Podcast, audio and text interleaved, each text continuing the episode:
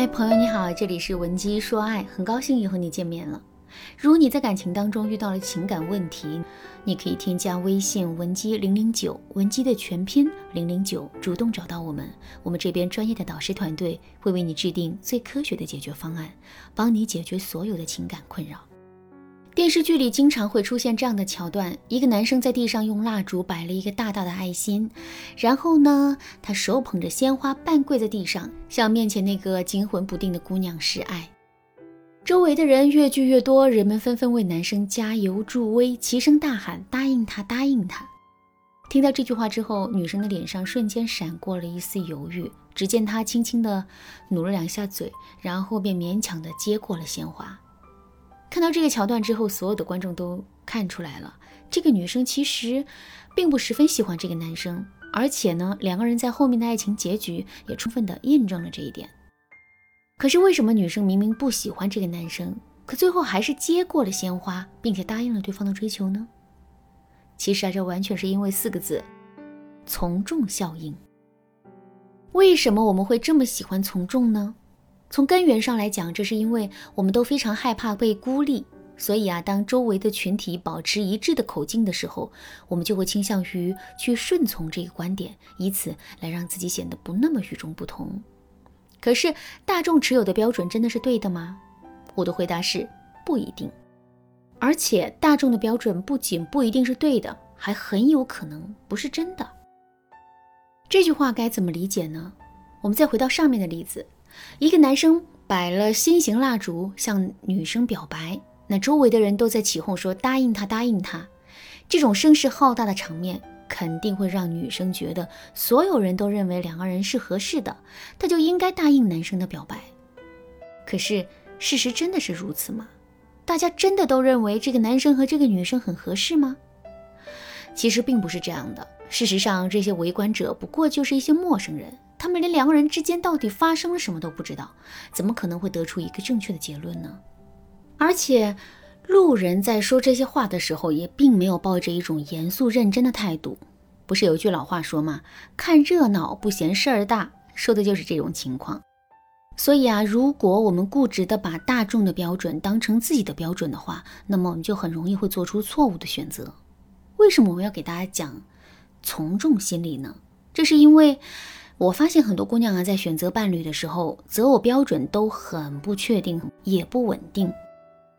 比如，我就见过很多这样的姑娘，今天她们还觉得会穿衣打扮的男生挺好的，自己一定要找一个有气质的男生；明天她们又听妈妈说，找男人一定要找老实靠谱的，于是呢，她们又把自己的择偶标准定为找一个老实可靠的男人。今天她们听闺蜜哭诉，喜欢说花言巧语的男生没有一个好东西。于是啊，他们就把嘴甜的男人拉入了黑名单。明天他们又听同事抱怨说自己的老公太木讷，一点都不解风情。于是呢，他们就又渴望男人能够机灵一点，嘴甜一点。结果就这么变来变去的，这些姑娘的心里啊是越来越迷茫。当一个人处在迷茫之中的时候，他会怎么去消除这种迷茫呢？没错，他会向更多的人去寻求建议，然后呢，汇总出一个得票最多的答案，并把这个答案当成自己的择偶标准。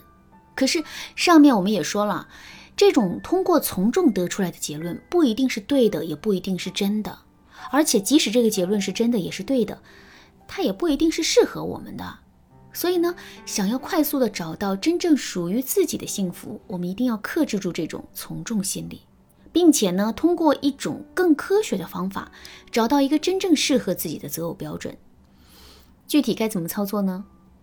第一，明确自身的目的。没有方向的船，东南西北风都是逆风。只有先明确了自身的目的之后，我们寻找爱情的标准和方法才有意义。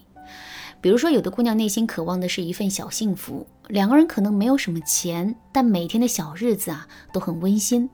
这是一个很好的目标。有的姑娘渴望的是一份轰轰烈烈的爱情，两个人的生活水平必须要足够高，两个人每天的生活也要足够精彩。这也是一个很好的目标。有了这些目标，我们爱情的航船啊就有了方向，之后我们的爱才不会一直停泊下去。不过呢，仅仅有这些大范围的目标还是不够的，我们还要把这些大目标进行细化。比如我们渴望的是一份小幸福，那么我们就要想一想这份小幸福的组成条件是什么。比如两个人每个月有多少的收入才能够支撑起这样的小幸福？如果我们很喜欢旅游，并能够在旅游的过程中感受到幸福的话，那么男生也要对旅游感兴趣，至少是不讨厌吧。否则，我们的幸福就很难继续下去。再比如，我们的目标是拥有一份轰轰烈烈的爱情，那么我们就要想了，轰轰烈烈的标准是什么？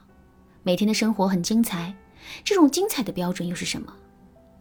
如果我们想让这种精彩继续下去的话，男生应该给到我们怎样的支持呢？接下来我们还要去想一想，一个什么样的男生才能持续性的给到我们这么多的支持呢？